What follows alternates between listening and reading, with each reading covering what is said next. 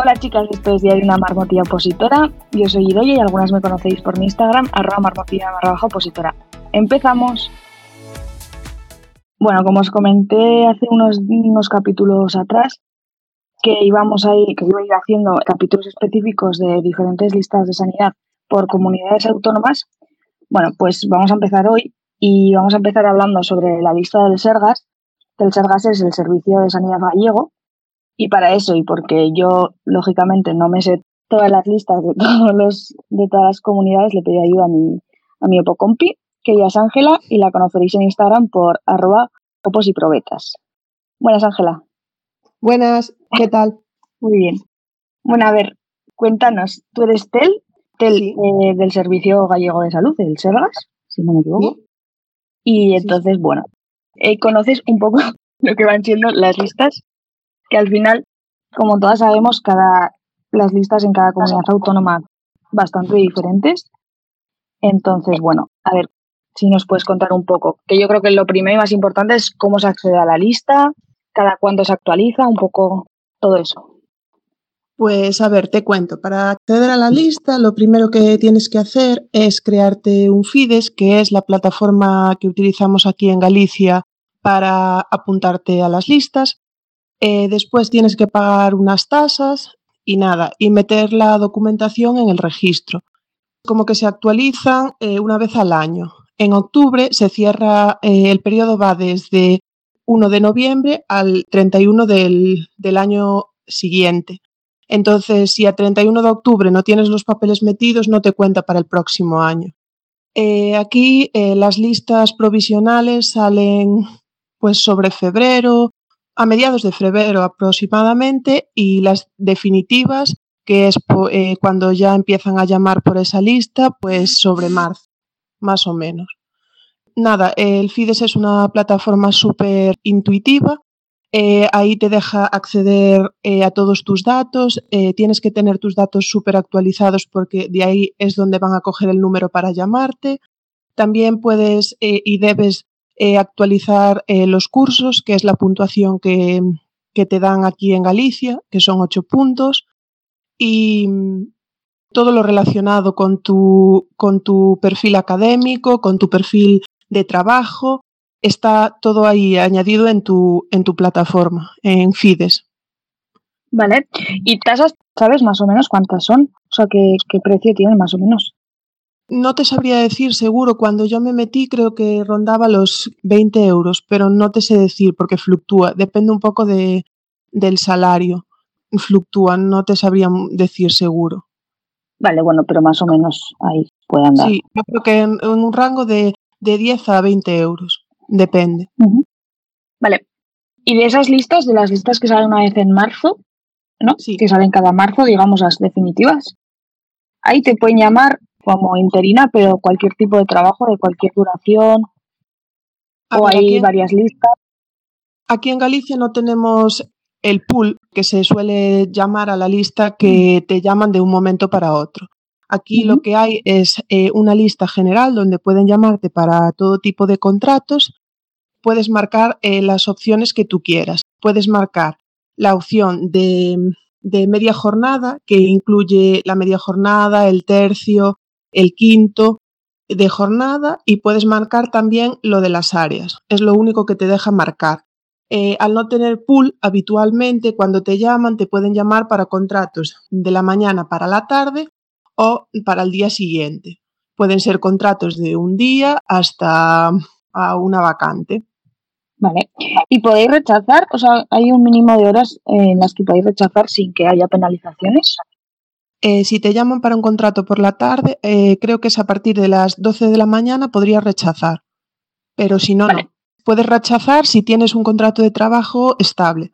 En el caso de tener un contrato de trabajo, tú enviarías la documentación y ellos no te penalizarían. Pero ahora, para que puedas volver a las listas, que no estés dada de baja, pues te tienes que mandar, conforme has acabado ese contrato laboral, el alta. Antes te dejaban apuntarte un poco a libre albedrío. Pues tú decidías que te querías volver a apuntar, pues no te exigían como el, en la finalización del contrato. Ahora sí que te lo exigen para poder volver a anotar. No es volver a anotarte en sí, sino darte de alta. tú estás en un periodo de baja, pues si quieres volver a que te llamen, pues tienes que meter ese requisito. Sí, eso aquí, bueno, otro día os hablaré de las listas de Osasun Videa del Servicio Navarro de Salud, que son en las que trabajo yo, y ese punto, por ejemplo, es exactamente igual. Al final tú si no tienes, eh, si estás trabajando, no puedes volver a ponerte disponible en el trabajo hasta que no tengas un fin de contrato. Aquí antes no, no eran tan estrictos con ese punto, pero ahora sí lo son. Sí, bueno, también lo de las listas, otra cosa que, te, que hay que tener en cuenta es que suelen ir cambiando, no cada poco tiempo, pero sí que, bueno, suele haber cambios que, que pueden afectar. Sí, de hecho, en Galicia se van, disculpa, se van a, sí, sí, sí. a por el eh, pacto y de hecho se va, se está creando un nuevo pacto. Aquí va por pactos. Lo, lo, crean, lo redactan y hasta que hay un nuevo pacto se rigen por ese. Aquí lo están, los sindicatos lo están, van a ir a una mesa y hacer las nuevas propuestas. Supongo que en cosa de un año se cambiará. Vale. Y, y luego tenéis, claro, por ejemplo, eh, vosotros que sois una comunidad autónoma que tiene varias provincias, podéis elegir por provincia, por áreas de salud, Eh, podéis aquí, elegir o es para todos. aquí solo podemos estar en una lista. Aquí es por áreas de salud. No te dejan estar en más de una área de salud, pero sí que lo que puedes hacer es apuntarte a áreas li- limítrofes. Es decir, cuando tu área de los alrededores está agotada la lista, pues te pueden llamar a ti porque perteneces al área limítrofe. Eh, no es obligatorio este requisito, pero sí, sí que te dejan la opción. Por ejemplo, yo estoy en el área de Ourense y me dejarían, si acaban las listas en el, el área del barco o de Berín, mm, me llamarían. Vale. O sea que realmente tú, o sea, solo estás en un área, ¿no? Que hay, claro, hay que elegir bien, bueno, tienes que elegir bien el área, depende, imagino, bueno, entre otras cosas, donde vivas o donde tengas, por ejemplo, los técnicos de laboratorio, lo que nos suele pasar es que tampoco tenemos acceso a todas las áreas, porque tiene que haber un laboratorio. No sé si eh, todas las áreas, bueno, tenéis como la misma cantidad de áreas para elegir que, que otros o no tienes ni idea. ¿Qué puede Eh, no, sí, no- nosotros al final, al depender, al depender de un área, el área siempre tiene un hospital, sea más chiquitito o sea más grande. Entonces, puede estar formado el laboratorio por más técnicos o menos técnicos, pero sí que hay, sí que hay bastante, bastantes áreas. Por compararlo un poco, en Navarra sí que hay varias áreas de, de salud. Lo que pasa es que nosotros solo nos podemos apuntar a tres porque son donde hay hospital. Entonces, no tiene más, más que eso. Por ejemplo, enfermeras y otro tipo de, de, de profesiones tienen más áreas de salud para apuntarse porque hay más, más opciones. Porque no dependen eso de un, de un laboratorio físico. Ya, al final es importante. Sí, por eso, o sea, lo que, bueno, para mí es importante saber, conocer un poco, ¿no? Qué laboratorios, sobre todo nosotros que dependemos un poco de eso y estamos más, más ahí pillados, eh, si depende de lo que quieras trabajar o depende de tus circunstancias, aparte de la cercanía de casa, las posibilidades que, que te ofrezca. Más lejos, más cerca, más posibilidades, menos, un poco todo eso. Ya. Vale, pues, a ver, recapitulando así para que quede un poco claro. A ver si me falta algo, ¿eh? Si no, me dices y lo, lo modificamos. Para acceder a las listas, tienes que darte de alta en el, en el Sí, pagar una tasa alrededor de unos 20 euros, bueno, que eso irá cambiando, y meter toda la documentación en el registro. correcto. Sí, Se actualiza el, o sea, 30 de octubre tienes que meter todo para que se te actualice. El 15 de febrero, sí, las provisionales, sí, y llaman a partir de esa lista en marzo. O sea, realmente sería en marzo cuando empezará, empezarían a valer esas listas de nuevo, digamos, sí, ¿no? un poco fechas aproximadas, no hay Sí, una bueno. estipulada, pero bueno, más o menos. Vale. Y luego, en el FIDES es importante tener los datos actualizados porque llaman de ahí. Los cursos entiendo que son eh, homologados, bueno, los estos que tienen cursos con créditos FCF, creo que es, em, Sí, que es un máximo de 8 puntos.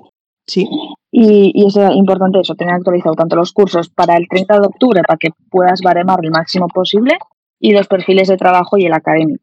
Y luego, exi- perdón, Vale. existe solo una lista general que solo te puedes apuntar a, eh, a un área de salud. Sí que puedes marcar ¿no? la opción de que si se acaban en las limítrofes que te llamen, ¿eso entendido? sí, Y luego eh, puedes elegir jornadas. Eh, eso, con la media entra un tercio y un quinto, que yo no sabía ni que existía un quinto. Aquí en Navarra un quinto no existe, por ejemplo. Las- aquí en las nuestras yo nunca lo vi, pero en enfermería sí que lo sí que conozco gente que tiene un, un quinto. Un quinto. Yo aquí la verdad es que no me suena lo, lo mínimo, o sea, la jornada mínima que, yo he visto es un tercio para todo. También esto depende de cada departamento. Vale, los contratos eh, se pueden llamar tanto de mañana para la tarde o de un día para otro. Si te llaman a partir de las 12 de la mañana para la tarde, en principio lo podría rechazar sin penalización, porque es muy poco tiempo, ¿no? Sí. Y, también puedes, eh, puedes rechazarlo sin penalización con un contrato de trabajo que te, te pasarían a no disponible y eh, con, un, con un fin de, ese contrato te volverían a meter en, en, disponible sin moverte de tu puesto en la lista. Y, yo creo que nada más. No sé si me, que me he dejado algo. Bueno, creo que esos son los puntos como más importantes. ¿Tienes algo más, Ángela? ¿Alguna cosilla que quieras remarcar o algo? Sí, las compatibilidades, porque en Galicia no te dejan estar apuntada, si tienes varias titulaciones, no te dejan estar apuntada en todas. Entonces tienes que mirar muy bien la compatibilidad por si no solo eres técnico y estás formado en otras cosas. Es importante que, decidas y te informes bien sobre las compatibilidades, porque hay gente que tiene varias titulaciones y se piensa que puede estar en todas y no puede estar en todas. Entonces me parece algo reseñable para los que... Sí, además yo no, por ejemplo, aquí en, aquí en Navarra eh, esto no existe. O sea, eh, tenga, o sea, puedes apostar apuntada a todas las listas, a todos los puestos a los que tú tengas titulación. Da igual que sea uno, que sean tres. Yo en mi caso, que solo tengo el, el técnico, la titulación de técnico, estoy también apuntada, por ejemplo, a celador, porque para celador necesitas solo un graduado escolar. Entonces, mm, esto es interesante, sí, porque sí, eh, la gente que tengáis más de una más de una titulación es importante que sepáis en qué queréis trabajar o que os apetece o que os gusta más y luego ver las incompatibilidades, porque entiendo que, bueno, luego es un Cristo, si no. Sí, es un problema. Vale. Y nada más era así un poco la coletilla que me gustaría que supieran, porque yo, por ejemplo, como soy enfermera y técnico de laboratorio, para mí no son compatibles y sí que a la hora de apuntarte sí que es importante tenerlo claro. Sí, la verdad es que sí, porque puede variar mucho. Pues nada más. Muchas gracias Ángela por, por, estar aquí, bueno, por aceptar la invitación. Intentaré, iré haciendo de cada comunidad un poco de las listas de sanidad, que son eso, las que, las que controlamos, bueno, las que controlo más. E intentaré pedir ayuda para alguna más. También haré la de la, la mía, la de Osasun Video. Y nada más, chicas. Eh, nos vemos, bueno, nos vemos el domingo que viene. Muchas gracias. Hasta luego.